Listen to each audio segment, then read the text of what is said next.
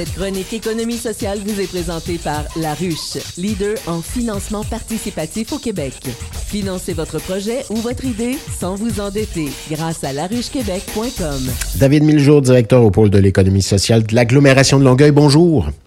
Bon matin, Charles. On parle logement ce matin, évidemment, au lendemain, sur lendemain euh, de ce 1er juillet. Euh, désolant, hein, préoccupant.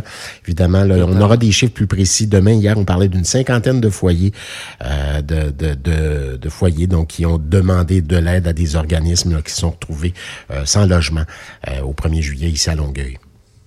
Ben c'est pas étonnant parce que tu sais moi, au départ, je dois t'avouer, j'ai peut-être euh, fait preuve un peu de naïveté, mais quand le gouvernement Legault est arrivé et a dit, ben, tu sais, il y a le, ministère des Affaires municipales et de l'habitation, et qu'ils ont dit, ben, finalement, on va donner une ministre déléguée simplement pour l'habitation, j'ai dit, oh, il y a peut-être quelque chose d'intéressant ici et de prometteur.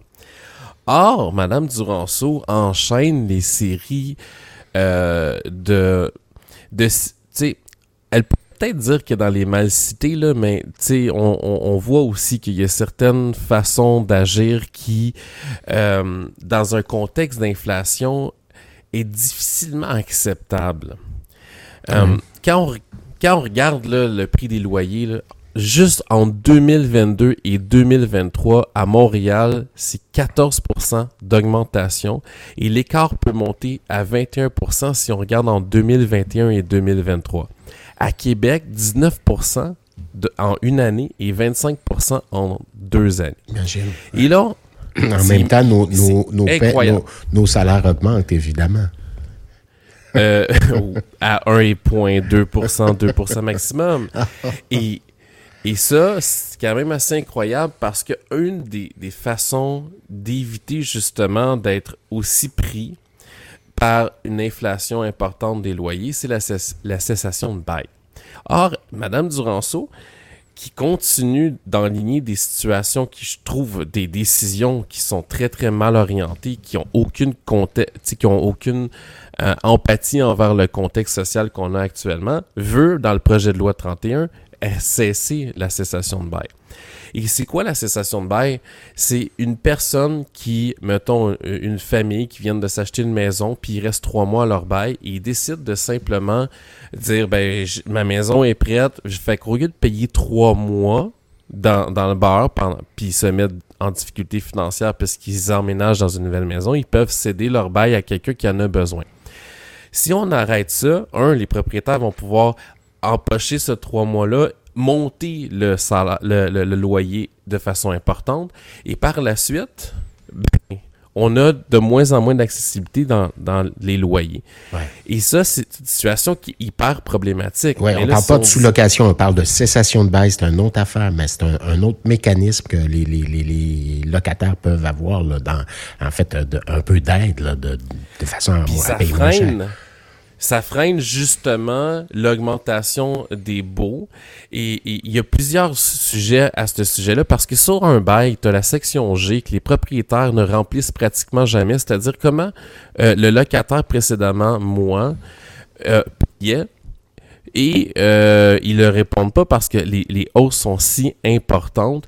Parfois même à l'achat, un ça c'est un Am qui est euh, une avocate spécialisée en loyer, qui, qui, qui est aussi membre du conseil d'administration de habitation communautaire Longueuil, nous mentionne aussi que à l'achat, un nouveau propriétaire va augmenter significativement les, les bails pour euh, travailler à aller chercher l'argent nécessaire payer leur hypothèque. Donc, ça se peut que tu aies une, une, hausse de 350 dollars pour ton bail. Donc, ça veut dire que par la suite, il peut augmenter jusqu'à 350 dollars annuellement. Et là, on se rend compte que, en plus que on a 536 unités de logements sociaux dans toute la communauté métropolitaine de Montréal. Je pense qu'on est 3,7 millions au total. 536, c'est pas beaucoup. Mais on, on, se rend compte que le marché locatif aussi, donc hors condo qu'on doit acheter au World est très, très en forte baisse. Donc, l'accessibilité à un toit là, va devenir immensément important dans les prochaines années, voire la prochaine décennie. Et ce n'est pas avec des décisions du gouvernement qu'on voit actuellement qui va faire en sorte qu'on va pouvoir amener des familles à se construire une vie tranquillement à la sortie de l'université, du cégep ou autre, parce que l'accessibilité à une propriété, même dans le marché immobilier actuel, est immensément difficile. Et avec les règles de la SCHL, c'est peu de gens qui ont la capacité euh, rapidement dans, le début d'une vie professionnelle d'avoir 15% d'un montant de 3, 400, 500 000 dollars pour l'acquisition d'une maison. Ouais, c'est un problème québécois aussi. À une certaine époque, là, on se disait, ben, on quitte Longueuil, on quitte euh, Montréal pour aller un petit peu plus en banlieue où c'est moins cher. Maintenant, c'est de plus en plus difficile d'affirmer cette chose-là. Cette chose-là, ben, c'est pas moins cher ailleurs. Je suis un exemple probant. J'habite dans une municipalité rurale, dans la MRC des Mascoutins, comme tu le sais bien. Ben oui. J'ai payé ma maison euh, plus de 300 000. Donc, c'est assez immense là, comme projet parce que je me souviens en 2006 quand j'ai acheté ma maison à Saint-Hubert, dans l'arrondissement Saint-Hubert, j'avais payé, euh, je pense, c'est 207 000. Donc, euh, c'est quand même fou là, à quel point c'est difficile. En terminant, si tu veux bien, je voudrais te parler aussi euh, des habitations parce qu'on a fait une petite entrevue avec Sonia Jurado, euh, qui est la directrice, et puis elle dit qu'elle est extrêmement euh, préoccupée parce que elle, elle travaille sur l'habitation aux aînés, mm-hmm. et on se rend compte que les différentes à peu près tous les, projets de loi qui sont sortis de l'habitation euh, touchent euh, rapidement les aînés parce qu'on les, on les amène dans un contexte où euh, s'il n'y a pas de construction de logements sociaux massifs, ils sont obligés d'aller dans ce qu'on appelle les RPA, donc vraiment les résidences pour personnes âgées au niveau privé. Et on a vu dans les dernières, dans les derniers mois, les actualités qui mentionnent à quel point il y a vraiment de plus en plus de propriétaires qui vont soit convertir leur RPA pour une tour à condo conventionnelle mhm. ou soit augmenter significativement les prix ou réduire les services euh, pendant que les bails, les baux sont, sont présentement en action. Donc, ce que ça fait en sorte, c'est qu'une personne âgée va être avec sa famille, va travailler à, trouver le meilleur appartement, puis quelqu'un va racheter, va réduire les services, va réduire la, la, qualité de la nourriture, va commencer à vendre certaines unités pour que ça soit plus simplement euh, une résidence pour personnes âgées. Et là, on va arriver à avoir un goulot d'étranglement encore une fois. Dans l'habitation, si on n'a pas d'habitation sociale et communautaire, les personnes âgées, on sait aussi, là, il y a un écart qui se crée par rapport à leur capacité financière et l'inflation, les programmes actuels de financement des personnes aînées n'avancent pas aussi vite que la hausse des coûts de nourriture, de logis, de vêtements. Donc, ça les met dans une précarité qui est qui vraiment euh, qui peut devenir insoutenable versus du logement social et communautaire où on va baliser jusqu'à 25% de ses revenus annuels. Je pense qu'il va falloir que dans les prochaines années euh, et très rapidement commencer notre nouveau plan, c'est d'avoir du logement social. Euh, j'ai entendu Mme Fournier hier dans, à Radio-Canada mentionner qu'il n'y en a pas de, de, de logements abordables à Longueuil. Et le gouvernement semble pelleter cette problématique-là dans les mains des villes sans y accorder les budgets nécessaires. Et or, on se rend compte que de plus en plus, avec la seule fiscalité de taxation, ben les villes n'ont pas les disponibilités financières pour construire de plus en plus de logements sociaux.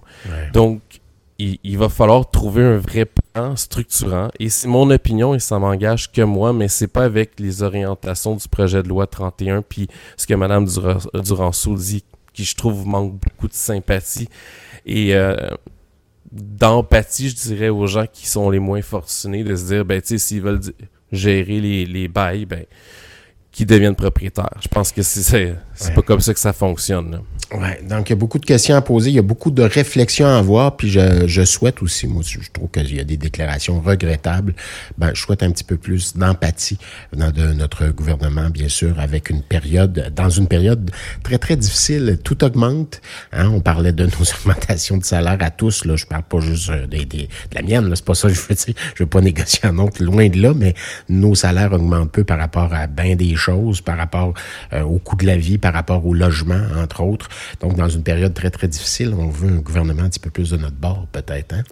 Ben, tout à fait, parce que j'ai de la difficulté à comprendre que les seuls outils présentement qui sont euh, en, viable présentement pour éviter justement cette difficulté à l'accessibilité du logement, c'est-à-dire une cessation de bail, c'est-à-dire euh, avoir la capacité euh, d'avoir le bail qui, qui est rempli à la section G.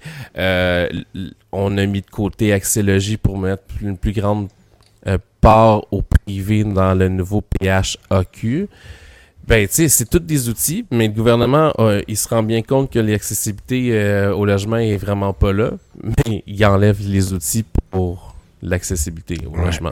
Donc, j'ai de la difficulté à comprendre cette façon d'agir-là, puis euh, je pense qu'il nous faut un plan structurant qui va être beaucoup plus social, puis en respect avec les gens qui ont des, moyens qui sont plus euh, limités. Voilà, c'est la grâce que je nous souhaite. David Miljour, il est directeur au pôle de l'économie sociale. Merci infiniment. À la semaine prochaine, David.